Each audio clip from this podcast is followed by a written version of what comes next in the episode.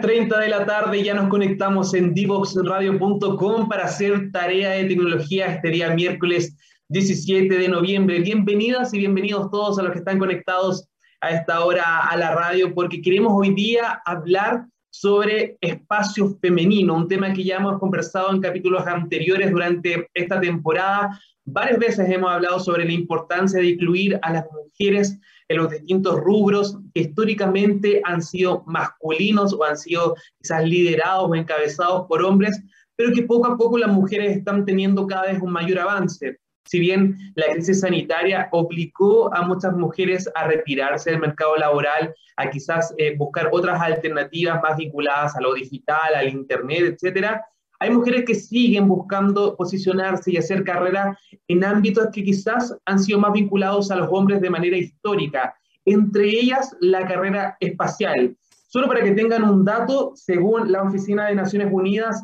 para el Espacio Exterior, solo el 20% de las personas que se dedican a esta industria eh, aeroespacial son mujeres. Por lo tanto, hay una brecha bastante pesada, bastante eh, amplia dentro de esta industria. Lo más complejo es que recién cuando hablamos de inclusión, de paridad, de igualdad de género en este rubro, se alcanzaría en 100 años más. Ahí recién estaría un poco más equiparada la cancha tanto para hombres cuando, y mujeres en el tema espacial.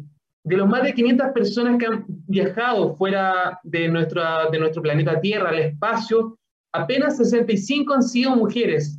Y recién el año 2019, dos mujeres encabezaron un proyecto para salir al espacio a conocer la galaxia sin la compañía de hombres. Así que hay una brecha que es bastante pesada y obviamente complica también a las mujeres que se dedican a la astronomía, a la investigación espacial y que obviamente queremos profundizar en este capítulo de tarea de tecnología, no solamente en el marco de este rubro, sino también en las carreras STEM en general, que también han tenido un auge bastante importante dentro de los escolares y sobre todo de las escolares chilenas. Para conocer un poquito más sobre este tema, va a estar con nosotros esta tarde Victoria Valdivia, es política, eh, cientista política, bien digo, Space Technology Mind y también mentora de Space for Women de la ONU, obviamente una de las instituciones que también se preocupa de promover la inclusión femenina en este tipo de áreas. Recuerden que ustedes pueden ser parte también de esta conversación utilizando el hashtag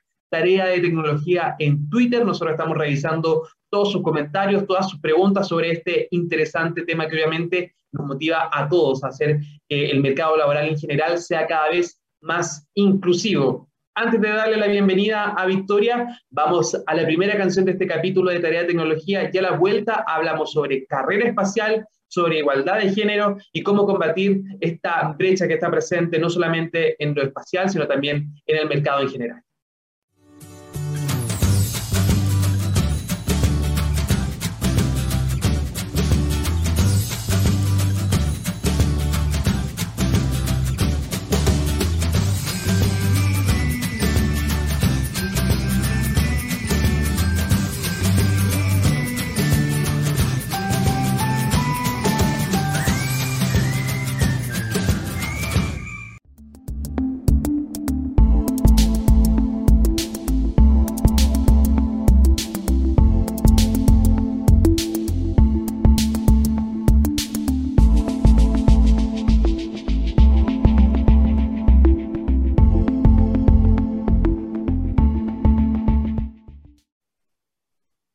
Hablar sobre espacio, sobre carrera espacial y sobre todo inclusión de la mujer en este rubro. Y para eso seguimos acá en Santiago, pero tomamos contacto con nuestra invitada del día de hoy. De verdad, un lujo tenerla esta tarde acá en Tarea de Tecnología. Hablo de Victoria Valdivia, cientista política, mentora en Space for Women y también hace muy poquito seleccionada dentro de las mujeres más influyentes en temas espaciales. Es la segunda chilena que aparece en este listado del G100 y que obviamente queremos profundizar en este tema con ella. Le damos la bienvenida esta tarde acá en Tarea de Tecnología. Muchas gracias por estar con nosotros, Victoria. Muchas gracias a ustedes, Nicolás, y a la radio por tomarse el tiempo para poder hablar sobre género, sobre espacio y por invitarme para poder conversar con ustedes. Vamos a comenzar hablando un poco sobre Space for Women, esta organización que pertenece a la ONU, donde tú también eres mentora y que quizás mucha gente no la conoce, no sabe quizás a qué se dedica, y contarles un poquito que está vinculado obviamente a la promoción de, de, las mujeres en este tipo de rubros. Cuéntanos a qué te dedicas tú específicamente y qué hace la organización en nuestro país. Bueno, Space for Women es una iniciativa que nace dentro de la Agenda Espacio 2030, que es un acuerdo que surge en el año 2018, luego de la quinta conferencia que se llama Unispace Plus 50, 50 años de la primera conferencia global, ¿no? Donde todos los estados se ponen a conversar y a pensar en el futuro del espacio. Y dentro de este marco, uno de los pilares para el logro del Objetivo del Desarrollo Sostenible 2030 fue efectivamente la equidad de género. ¿Por qué? Porque la mujer ha sido eh, no la gran ausente, sino la gran invisible dentro del desarrollo de los asuntos espaciales. Y en este sentido, la presencia de, la mujer en puestos estratégicos, en, puestos de liderazgo, eh, tiende a ser eh, muy pequeña en relación a los hombres. Bueno, nace entonces esta iniciativa para poder inspirar, promover e incorporar a niñas, jóvenes mujeres y jóvenes profesionales del sector aeroespacial a través de un programa de mentoría ¿no? que busca empoderarlas, que busca hacerlas visibles e inspirarlas a inspirar a otras. Y este programa es Space for Women, en donde yo me desempeño como mentora ¿Qué quiere decir eso? De que a través de, la UNOSA, con su programa ¿no? Space for Women, a nosotros se nos asignan personas para ser guías, ¿no? Y ayudarlas a cumplir sus objetivos a través de un año de trabajo.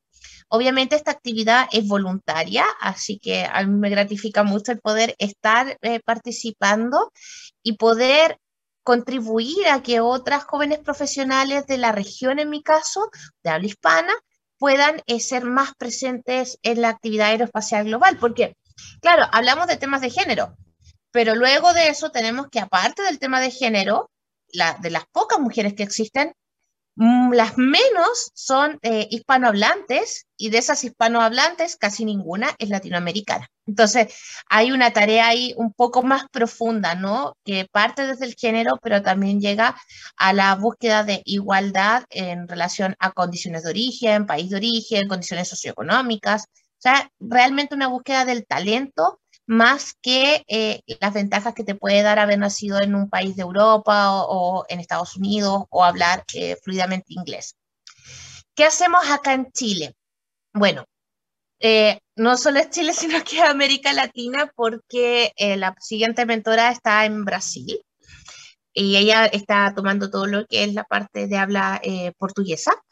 Y aquí en la región, ¿qué buscamos? Buscamos crear alianzas de colaboración eh, generar oportunidades, por ejemplo, pasantías, prácticas laborales y eh, también eh, fomentar la difusión de las actividades espaciales. Por ejemplo, el año pasado tuvimos una experiencia muy bonita con niños en donde creamos un concurso de dibujo y las niñas tenían que contarnos por qué la mujer debía estar en el espacio y generar una suerte de parche, ¿no? Como la de los astronautas, una experiencia maravillosa, la hicimos en cuatro países de la región en forma simultánea. Teníamos cero expectativas porque el lugar común es que los niños no les importa, que hay temas que son importantes y urgentes, que el espacio no está en el acervo cultural de, nuestros niños, etc. Y logramos desmentir cada uno de, de esos mitos. Acá en Chile eh, fue muy bonito porque además la que eh, resulta ganadora en una de las categorías que fue infanto juvenil, es una niña de, de Bárbara. Tuvimos otra ganadora eh, también ya de, zonas rurales, ¿no? O sea, estuvo bastante, bastante bien representado, eh, se motivaron mucho y eso llevó a que durante la pandemia, la parte más cruda de esta pandemia, cuando estábamos con la incertidumbre de qué va a pasar, el miedo, ¿no? Y todo lo que se transmitía a través de los medios de comunicación con tanta incertidumbre, logramos ponerle un stop y lograr hacer que las casas a lo menos por un día, se hablara del espacio, del futuro, pensar en positivo y cómo nuestras niñas pueden llegar a, ser, ¿por qué no?, la primera astronauta de América Latina. Claro, son retos, desafíos que ahí están pendientes, que obviamente la promoción de este tipo de actividades es tan importante y ahí Space for Women hace un trabajo excelente. muy joven, obviamente, ya desde el 2018 en adelante, pero aún así se sigue promoviendo todavía este tipo de rubros que a veces suenan un poco más lejanos, sobre todo para los chilenos o para las niñas en este caso. Eh, la idea también que se vayan incluyendo dentro de, este, de esta gama también de, espacios, de, rubros. Pero Victoria, yo siento, y tratando de aterrizar un poco este tema al foco del programa, que quizás cuando somos niños nos interesa mucho la astronomía. Hay muchos niños que, por ejemplo, eh, los padres les regalan libros de astronomía, de los planetas, uno también en el colegio conoce también el sistema solar, la galaxia, cómo se forman los meteoritos, por ejemplo, la luz, etcétera. Pero a medida que uno va creciendo, quizás se va perdiendo ese contacto con este tipo de contenido. ¿Cómo crees que se presenta este fenómeno en nuestro país, en, la malla, por ejemplo, curricular de los colegios, de los liceos? Y si se puede trabajar en eso para que, por ejemplo, muchas niñas que están interesadas en la astronomía no pierdan este interés, esta motivación y puedan así dedicarse al rubro más adelante.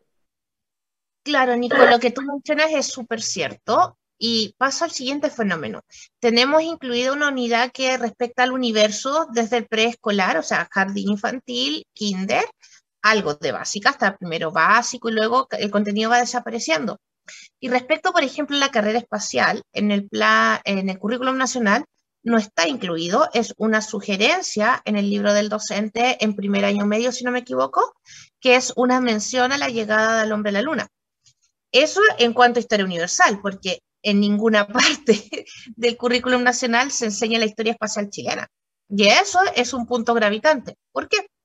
Porque el niño o niña que dice quiero ser astronauta se encuentra con la desaprobación primero de los pares, pero también de los docentes y de las familias, porque, ah, no, ¿cómo vas a ser astronauta? Que eso no es para ti, ¿por qué no piensas en otra carrera?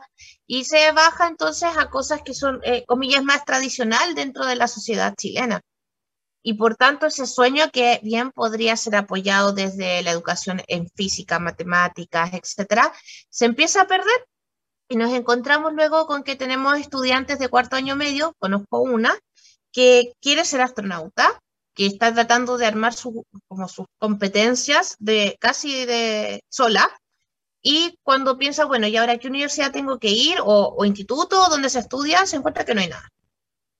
Entonces, claro, tenemos un discontinuo en el plan eh, curricular, en el currículum nacional, a propósito de que tampoco el Estado a lo mejor ha pensado en que eh, Chile, que sus estudiantes, que los chilenos tienen la capacidad de desarrollar una industria espacial, que Chile podría llegar a ser eh, punta de lanza a nivel regional respecto a las materias espaciales, ¿no? Eso se perdió al inicio de la década de los 90, más o menos.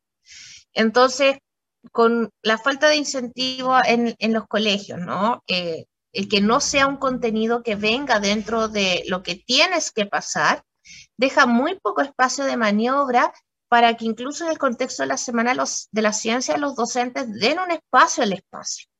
Ahora, no es imposible. Tenemos experiencia desde otra organización en la que estoy también, que es la Semana Mundial del Espacio.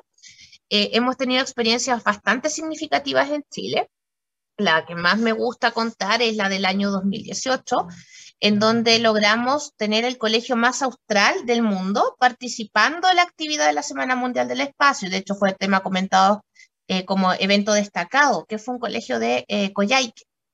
Y de ese colegio, las charlas que se hicieron respecto a la historia espacial chilena se transmitieron vía streaming a 50 colegios más en Chile. Es uno de los eventos más grandes que hemos logrado hacer acá y nuevamente, el mismo efecto, los niños completamente motivados, investigando, conociendo cuáles han sido nuestros proyectos satelitales, cómo, cómo Chile se fue insertando desde 1958 a la fecha los temas espaciales y abriendo con preguntas que son tan interesantes como, por ejemplo, cuál va a ser nuestro próximo lanzamiento, eh, que si Chile ha querido no tener astronautas, que dónde puede formarse un astronauta chileno, hasta la alegría de, ver en sus caritas el brillo en, sus ojos cuando, por ejemplo, logramos conectar con la Agencia Espacial de Japón, que les mandaba felicidades por el evento que estaba haciendo. Pero evidentemente estas cosas no son ampliamente difundidas y, queda ya más en la anécdota, pero estoy segura de que eh, cada uno de esos niños que pudo tener esta experiencia y que busca replicarla en, los años venideros, puede tener efectivamente una oportunidad de desarrollar una carrera espacial, toda vez que está expuesto, o sea, que conoce que existe y que se puede, sino no va más allá de eso del que alguien crea y los impulse y si, y si tienes las competencias y quieres realmente hacerlo, vas a terminar lográndolo.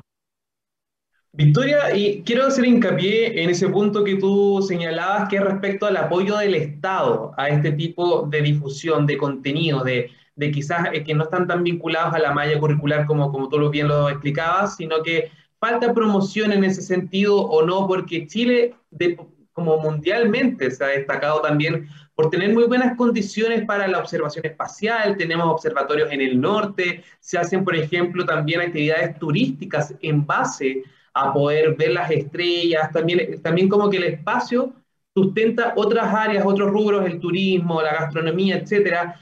¿Por qué hace falta entonces? ¿Qué, qué falta? ¿Qué, ¿Qué paso se debe dar por parte del Estado para que también los niños y los escolares vayan captando este interés y no se vaya perdiendo en, eh, eh, en el, con el correr de los años, al momento de acercarse a la universidad? También esta falta de eh, currículums dentro de las mallas curriculares de las universidades, por ejemplo, en la oferta de carrera. Eh, ¿por, qué, ¿Por qué todavía Chile está pendiente en ese paso?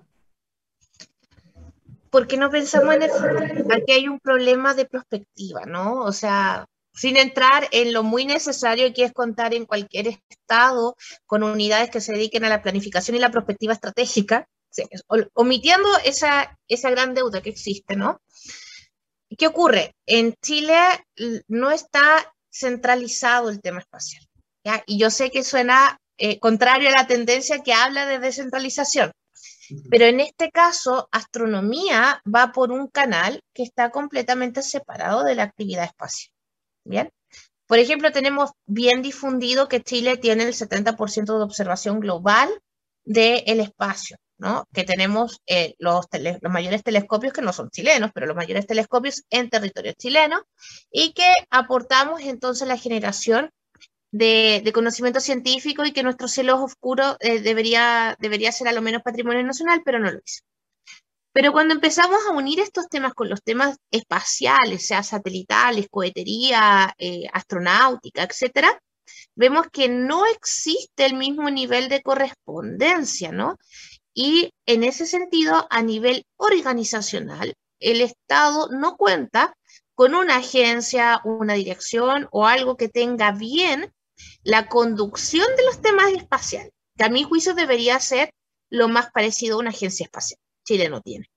¿Qué tenemos? Tenemos un Ministerio de Ciencia y Tecnología cuya función es velar por el desarrollo de los asuntos espaciales. Bien.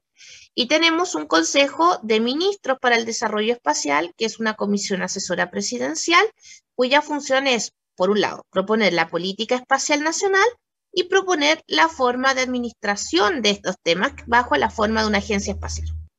El Consejo de Ministros entonces debería proponer el, el órgano que va a conducir. Y mientras eso no ocurra, tenemos desagregadas las capacidades espaciales a nivel estatal. Entonces, ¿Qué tenemos al final del día? Eh, unidades que pueden estar haciendo funciones duplicadas. Eso no hace óptimo y entonces empezamos a tener problemas respecto a lo que es importante y lo que es urgente. Y el Ministerio de Educación no está vinculado. Explora, que es un programa idóneo para estos temas, no está vinculado, por ejemplo, con las actividades de la Semana Mundial del Espacio. ¿Cuándo debería estarlo? ¿no? Eh, la lógica nos dice que debería ser eh, la casa y deberían estar ellos preocupados de la difusión a nivel escolar, pero no ocurre. Luego la captación o, eh, de búsqueda de talentos en nuestras universidades, que tenemos gente muy talentosa. Estoy pensando en este minuto en el programa Suchai, que ya va en su tercer satélite con el plan SAT, eh, que tiene que finalmente buscar financiamiento en el exterior. Y si los ingenieros que ya están trabajando, que son graduados nacionales, es talento nuestro.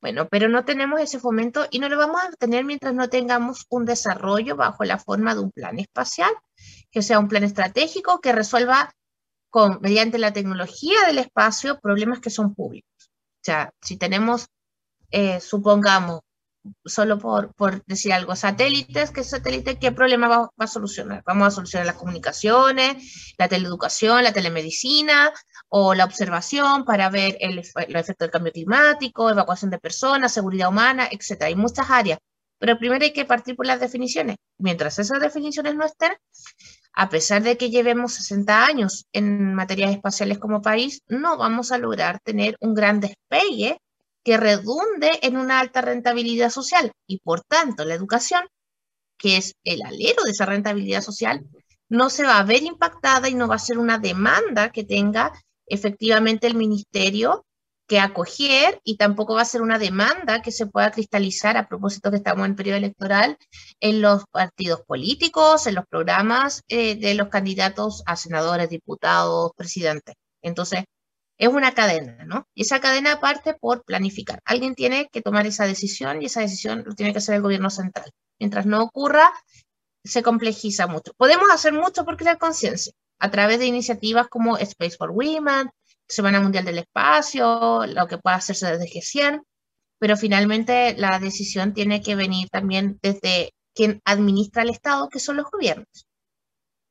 Exacto, entonces un plan espacial es la base, lo mínimo que tenemos que empezar a trabajar desde ya para que la cultura pase a ser también parte del espacio, el, el mundo, el conocimiento del exterior sea parte también de, de, nuestra cultura, no más allá de solamente unidades parciales o trabajos independientes, porque como tú bien indicabas, Victoria, no basta solamente con la difusión, sino también en las herramientas, las instancias también para promover la educación sobre estos temas. Hay hartas preguntas pendientes, Victoria, hay harta gente que también que está mandando preguntas por Twitter, pero ahora llegó el momento de saludar a Diatec que nos permite semana a semana estar al aire acá en divoxradio.com. Pongan mucha atención al siguiente video porque hay clases presenciales, hay clases online y también inducciones híbridas. Tras la pandemia la educación se transformó y adaptó a un mundo digital. Pero ¿qué hacemos para combatir la monotonía? Atrévete con nuevas maneras de enseñar. En Diatec no solo te ayudarán a desarrollar una plataforma web personalizada, sino que también te apoyarán con recursos de aprendizaje en formatos digitales para una mejor interacción con tus estudiantes. Por ejemplo, cápsulas informativas, videos animados, infografías, encuestas, evaluaciones y mucho más. Imagina las posibilidades y ellos las pueden hacer realidad. Conoce más sobre su trabajo en www.diatec.cl y también en las redes sociales los pueden encontrar como Diatec con Y para que tengan más información de sus cursos, de sus capacitaciones, las distintas herramientas que están ahí disponibles para los emprendedores y también los establecimientos educacionales. Nosotros nos vamos a la segunda canción, a la segunda pausa musical en Tarea de Tecnología y a la vuelta seguimos hablando con Victoria Valdivia sobre la carrera espacial chilena y sobre todo la inclusión de las mujeres a este rubro laboral.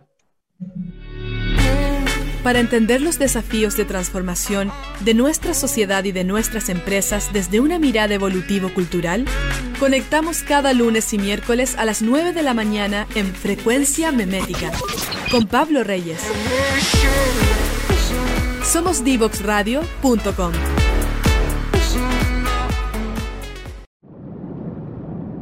No te quedes fuera. Aprende sobre fenómenos naturales, sus riesgos y planificación territorial. Cada martes y viernes a las 11 de la mañana con Cristian Farías en divoxradio.com. Ya estamos de regreso acá en Tarea de Tecnología por divoxradio.com. Recuerden que nos se pueden encontrar en Facebook, en Twitter, en Instagram, en LinkedIn. Luego todo nuestro contenido también queda disponible en Spotify y en SoundCloud para que estén ahí escuchando nuestro podcast y toda la información, no solamente de Tarea de Tecnología, sino también del resto del contenido de divoxradio.com que queda ahí disponible para todos ustedes. Durante la canción, yo seguía conversando con Victoria ahí un poco hablando de la carrera espacial, la participación de las mujeres, y es eso lo que vamos a tratar en este bloque.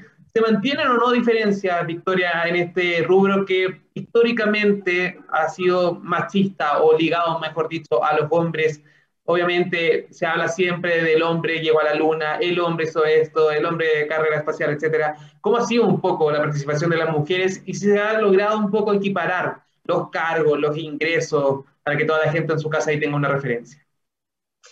Uf, oh. tema, tema álgido. Sí, mira, la carrera espacial tuvo un componente, lo menos en propaganda, que destacaba muchísimo la figura del hombre, ¿no? O sea, lugar común, Neil Armstrong, Yuri Gagarin, Buzz Aldrin, y desconocido hasta hace poco, que salió en película, eh, el rol de las mujeres que sacaban los cálculos, ¿no? en, refiriéndome a esta película que, que trataba de las mujeres afrodescendientes en, en NASA. por lado de la Unión de Repúblicas Socialistas Soviéticas tenemos solo una, Valentina Tereshkova, que tiende a no ser muy conocida en este lado del mundo, pero que fue la primera mujer en el espacio. Luego de eso, no, durante la década de los 90, y el boom del desarrollo de la industria espacial, del sector privado del espacio, nuevamente, en posiciones de liderazgo, CEO, eh, gerencias o similares, los puestos estratégicos son ocupados por hombres, menos del 20% de la industria global. En la actualidad, o sea, estoy hablando ya siglo XXI, año 2021, menos del 20% de la industria global tiene CEOs que son mujeres. ¿Ya? Eso ya nos habla un poquito de cómo va pintando esto. Pensemos ahora en las agencias espaciales. Misma falta de representación. Y lo que es eh, redundante, lo que viene más bien de la colita con esto, es que ocurre un fenómeno. La mujer está o tiende a ser eh, menor en cantidades en los ingresos a las universidades, en las carreras relacionadas a STEM, ingeniería, ciencias, artes y matemáticas, que estén vinculadas con el sector aeroespacial. Entonces, efectivamente, hay una menor oferta de mujeres al mercado laboral porque son menos egresadas, porque eh, tienen eh, una menor permanencia en las carreras que los hombres, pero también tienen un menor ingreso y eso estaría vinculado a factores sociales, ¿no? Socioculturales. Y por el otro lado, que no son las ciencias eh, básicas, sino que de las ciencias sociales, ocurre exactamente lo mismo. En el área de eh, política, derecho y diplomacia espacial, las mujeres tienden a ser aún menos en representación que en comparación en el área de STEM. ¿Por qué? Porque la parte diplomática todavía sigue fuertemente arraigada al factor masculino porque la parte del derecho eh, también y las asesorías que te llevan a tener una vinculación en una agencia espacial desde el derecho tienden a ser puestos vinculados a la toma de decisiones estratégicas. Por tanto, son puestos críticos y nuevamente caemos al mismo factor. Y lo mismo pasa con la formulación de políticas espaciales. Entonces, ocurre una cosa muy simpática, ¿no? Que tenemos actualmente en, a nivel internacional en las Naciones Unidas, la Oficina de Naciones Unidas para Asuntos del Espacio Extraterrestre, la UNOSA, la directora es mujer, la doctora Simonetta Di Pipo, astrofísica muy reconocida y todo. Pero cuando tú vas a los periodos de sesiones, te encuentras que en sala, donde están representados más de 100 países, y con delegaciones que en algunos casos alcanzan hasta las 20 personas, no logras contar más de 50 mujeres en sala. Y eso te grafica lo que me estás preguntando. O sea, seguimos con una deuda muy grande respecto a lo que es el rol de la mujer en asuntos espaciales. Claro, ahí se mantiene esa brecha. Y en cuanto a ingresos, sobre todo considerando que muchas mujeres no llegan a estos cargos importantes de gerencia, de coordinación, se mantiene sobre todo, por ejemplo, una mujer que se dedica al desarrollo de investigación científica o de proyectos espaciales. Eh, eh, si sigue discriminando, manteniendo una brecha económica, si nos puedes explicar un poquito en ese sentido. Sí, en materia de sueldo, sí, hay brecha económica respecto a mismo cargo desempeñado entre hombres y mujeres. Y también tienes el factor de la maternidad. Ustedes están escuchando de fondo a mi colaborador de dos años. Entonces, claro, eso es una cosa que, ocurre, ¿no? O sea, tienes en algún minuto eh, mujeres que tienen hijos y que tienen las bajas por maternidad y que son reemplazadas, a pesar de que muchos países la legislación no lo permite, efectivamente eh, terminan siendo reubicadas en puestos de menor, de menor relevancia y que cuesta mucho después volver, ¿no? Volver a retomar la carrera, volver a dedicar.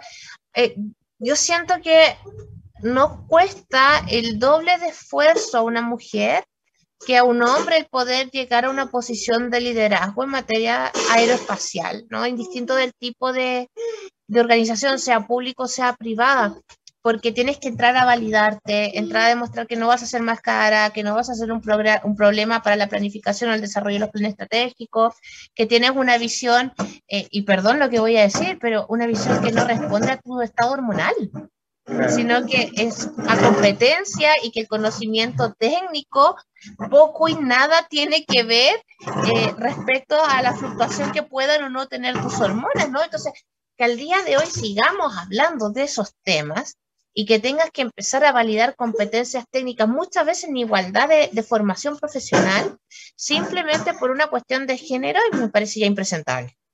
Pero ocurre. Claro, y se mantiene sobre todo esa distinción, esas diferencias donde hay que combatir sobre todo con la promoción, la integración de las mujeres no solamente al rubro, sino también a los cargos importantes, a la toma de decisiones, porque muchas veces tienen perspectivas también o ideas que a veces no son consideradas, que son opacadas o, que siquiera ignoradas, por decirlo así. Durante los últimos años, Victoria, Chile ha sido protagonista en temas espaciales. Hemos vivido, por ejemplo, dos eclipses del año 2019 y 2020, donde obviamente Chile ha sido escenario de, de, para, para, un mundo en general, para que todos puedan apreciar estos fenómenos de distintos puntos de nuestro país. También hemos, también gracias a estos fenómenos, conocido el trabajo de eh, personas como, por ejemplo, María Teresa Ruiz, una astrónoma que también es bastante destacada en nuestro país, eh, Teresa Pañeque, por ejemplo, también que lanzó hace muy poquito un libro, El universo según Carlota, promoviendo eh, el aprendizaje, también acercando el espacio y este estudio a, los jóvenes y a los niños, sobre todo más pequeños. ¿Crees que este tipo de fenómenos, de personas, de figuras vinculadas a la astronomía están acercando la carrera espacial a las niñas, sobre todo a las escolares, o, falta todavía promover un poquito más? Yo creo que falta promover. Sin duda son iniciativas que aportan, que agregan mucho valor y que desde un cierto lugar empiezan a decirle a las niñas que no, que personas como ellas lo logran, ¿no? Pero claro, el tema es que está haciendo solo en astronomía. Me gustaría ver las mismas iniciativas respecto a una ingeniería aeroespacial, respecto a un astronauta, pero mira, lo que son las cosas, soñando, ¿no? Ojalá que sea una persona que se vea como nosotros. ¿Sí? Porque ahora está Lisa Carlson, que, es una influencer, que es astronauta italiana y todo lo que tú quieras, pero no se ve como nosotros, no habla nuestro idioma me gustaría que, hubiera eh, roles, que hubieran figuras en donde las niñas se puedan ver reflejadas y que no vean, ahí está Nachito, ese es mi hijo, cosas del teletrabajo. Está bien, está bien. y que pueda y que pueda inspirarlas, decirles sí se puede, ¿no? Por eso cuando nosotros en Space for Women tenemos a nivel regional nuestras actividades que hacemos seminarios, webinars, actividades de difusión, nosotros procuramos que nuestras actividades sean en castellano subtituladas al inglés. Perfecto. Sí, porque tiene que tener una representación y apostamos también por la eh, heterogeneidad y ojalá la paridad étnica. Mm, no todo el mundo se ve igual, no todo el mundo habla igual, eh, nuestra región es rica eh, culturalmente, por lo tanto, así como tenemos representantes de pronto vinculados a lo que es pueblo guaraní, tenemos que tener también gente de Rapanui, gente Aymara, que los niños puedan reflejarse en la riqueza cultural que tiene nuestra región y darse cuenta que no hay ningún motivo, no hay ninguno para no poder lograr el desarrollo de una carrera en el espacio, el ser parte de los temas espaciales y que el único motivo que uno podría decir no, no puedo es el que realmente no lo quiero.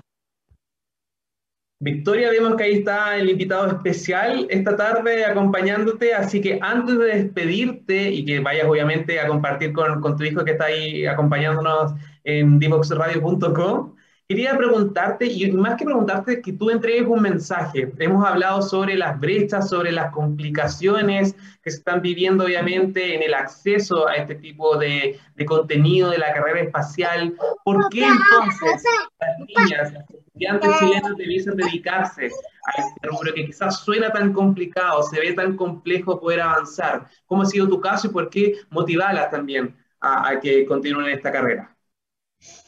Mira, yo creo que la principal motivación es porque el espacio es la llave del futuro. hay países que están hablando de terraformar Marte y nosotros como país debemos ser parte de ello. Y para ser parte de ello, el futuro de, de cualquier actividad humana en donde se pretenda generar población no puede ser sin nosotras, tiene que ser en equilibrio. Luego, ¿por qué una chilena tendría que estar en, temas espaciales? Porque podemos, porque no hay ningún motivo en contrario. Y mientras no exista una prueba en contrario, hay que hacerlo, hay que hacerlo para inspirar al resto, para abrir caminos. Es un trabajo duro y en mi experiencia lo, lo ha sido también, ¿no? O sea, el, abrir camino a otro significa que en algún minuto tú tienes que empezar a desmalezar la ruta para formar el camino. Cuando tú, imagínate una selva, tú vas avanzando y hay 500 obstáculos. Para hacer ese camino y que el resto pueda avanzar más fácil, alguien tiene que mover los obstáculos. Y eso siempre va a ser duro. Quizás eh, yo no voy a alcanzar a ver probablemente en Chile el desarrollo equitativo ¿no? de, carreras profesionales en donde haya un igual número de mujeres y hombres. Pero sí eh, quiero contribuir a poner esa piedra que permita ser el inicio de un camino. Y entonces necesito que más gente se sume para que esto traiga beneficio. ¿Y sabes qué ocurre? Como para dejar un mensaje también a, los tomadores de decisión, ¿no? que el espacio es el único sector de la economía global, la, única industria global, que no ha decrecido desde el año 2008. Eso quiere decir que el espacio, la industria espacial, sobrevivió y superó la crisis del subprime y también la del coronavirus. Y el espacio puede contribuir con alrededor de 2.5 trillones de dólares a la economía global solo si pensáramos en crear más puestos de trabajo para igualar el número de hombres que actualmente está en la industria. Estoy hablando de mucha plata y esa, estoy hablando de muchos puestos de trabajo que impactan en la, en la economía familiar, en un minuto en donde la humanidad entera tiene que reformularse respecto a cómo entendemos los flujos económicos, cómo entendemos el comercio, cómo entendemos los bienes y los servicios, que es la gran lección del COVID. Entonces, ¿por qué hacerlo? Porque no podemos seguir vendiendo cobre por siempre, porque tenemos que innovar. La base de la innovación está en el espacio. Esta conversación hoy día es posible gracias a satélites. Entonces tenemos que asegurarnos de que nuestra gente tenga la opción de ser parte de los trabajos del futuro y que la mujer sea también parte del trabajo del futuro, porque la gran mayoría de los hogares en Chile son liderados por mujeres. Entonces, la base de la economía nacional, por lo menos de aquí a 30 años más, va a seguir siendo el empleo femenino. Tiene que ser un empleo en mejores condiciones y en las áreas de innovación. Oye, excelente mensaje, ahí está más que claro, motivarse y también conocer un poco más sobre las oportunidades, porque no solamente resultan beneficios económicos, sino también en avances, en, progreso, en conectividad y obviamente mejoras para toda la población mensaje entonces para concluir esta entrevista acá en divoxradio.com. Victoria Valdivia, cientista política, también mentora de Space for Women, bienvenido, o sea, muchas gracias por estar con nosotros esta tarde, de verdad fue un gusto conocerte y compartir contigo. Y ahora te dejamos para que vayas ahí a continuar con tu labor de madre esta tarde, porque está con muchas ganas de jugar, parece, tu hijo. Sí, te agradezco y de verdad se, se puedo tomar dos segundos también eh, eh, para promover. Mi hijo tiene autismo y en Chile no hay una ley para cubrir las, terapias de, los niños con autismo y por tanto, ojalá motivar a la gente del Senado, también necesitan ser cubiertas sus terapias, no, no solo del mío, sino de los millones de niños que tiene este país con autismo. Así es, más que claro, y obviamente una de las demandas también compartida por muchas otras madres y padres respecto al apoyo para los niños con autismo. Victoria Valdivia, de verdad, muchas gracias por estar con nosotros y esperamos que nuevamente estés pronto acá contándonos sobre los avances en esta carrera espacial y también la inclusión de las mujeres en este rubro. Muchas gracias a ti, Nico, que estén bien. Nos vamos ahora a la última canción de este capítulo y a la vuelta a la interrogación para despedirnos de este día miércoles. Divoxradio.com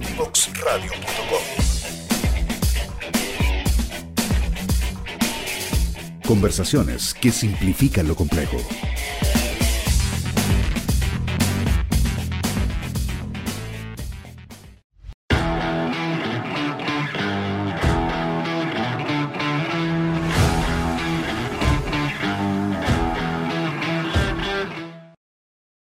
Ya estamos de regreso con el último bloque de tarea de tecnología de este capítulo de día miércoles para conocer una página donde se promueve, obviamente, lo que hemos estado hablando durante este capítulo, la integración de mujeres a la ciencia, a rubros que quizás han sido históricamente más vinculados a los hombres, pero que ellas también están ganando un lugar sin duda. Pasamos a revisar de inmediato este sitio porque es mujeresconconciencia.com Mujeres con Ciencia, bien digo, .com, es una página donde se está entregando diversidad de contenido, donde, por ejemplo, se están publicando videos con charlas, son actividades que se pueden también ver a través de esta página web. Y lo que quiero destacar específicamente es una serie de videos que están disponibles, una serie de capítulos donde las mujeres van teniendo, por ejemplo, distintas participaciones, actividades a lo largo de sus carreras, obviamente todas vinculadas a la ciencia, por ejemplo, el primer capítulo se llama En la ciencia las mujeres lo pueden todo y ahí se hace una serie de entrevistas para conocer historias de mujeres científicas y estudiantes de colegio que están promoviendo el amor por la ciencia en distintos rubros, en distintas áreas. El capítulo 2, por ejemplo, son aquellas que sueñan con las estrellas y las infinitas posibilidades del universo, específicamente mujeres que se dedican a la astronomía, a la carrera espacial, que ha sido el tema de nuestro capítulo del día de hoy. El siguiente capítulo habla de ser mujer, es algo potente, sobre todo en temas que antes eran vinculados más a los hombres, con el desafío de romper estereotipos. Y también así una serie de capítulos, en total son cerca de ocho capítulos los que pueden ir revisando. Todos, son nueve capítulos, bien digo, todos vinculados a las mujeres, a la ciencia, a aquellas que están dedicándose a cambiar el mundo, a romper los paradigmas y obviamente ganaron espacio en distintos rubros que han sido más vinculados a los hombres. Mujeres independientes, por ejemplo, jugadas, decididas. La idea es que ustedes puedan revisar estos videos que son bastante didácticos y que también son una serie de entrevistas que ustedes pueden ir compartiendo en sus propias redes sociales para también ir difundiendo este tipo de contenidos y generar obviamente una promoción de las mujeres en distintas áreas, rubros, promover vocaciones científicas también en las niñas, que es una de las tareas que hablábamos con Victoria durante la entrevista. Todo esto tiene que ver con la promoción, con la difusión, con la idea de incentivar a que nuevas generaciones, nuevas niñas y adolescentes se sumen a la astronomía, a la ingeniería, a las matemáticas y otras carreras también científicas que han estado un poco más ligadas a los hombres, pero que ahora también van ellas ganando espacio, ganando territorio y posicionándose también gracias a sus capacidades. Ahí entonces está la página mujeresconciencia.com, está todo este contenido que está totalmente disponible y gratis para que lo puedan revisar y también difundir ustedes en sus redes. Cuéntenos qué les pareció la entrevista, quieren seguir hablando sobre integración femenina o no. Todo esto con el hashtag Tarea de Tecnología en Twitter. Estamos siempre revisando todas esas preguntas y además, todo este capítulo y el resto de la temporada de Tarea de Tecnología está disponible eh, en modo eh, podcast en SoundCloud y en Spotify. También está en nuestro contenido en Twitter, en LinkedIn, en Instagram y en Facebook también para que lo puedan encontrar y repetir cuantas veces quieran. Nosotros dejamos hasta acá este capítulo del día miércoles y nos encontramos el próximo lunes con un nuevo invitado o invitada para seguir hablando sobre educación, tecnología e innovación acá en divoxradio.com. Que tengan una excelente tarde, nos vemos muy pronto.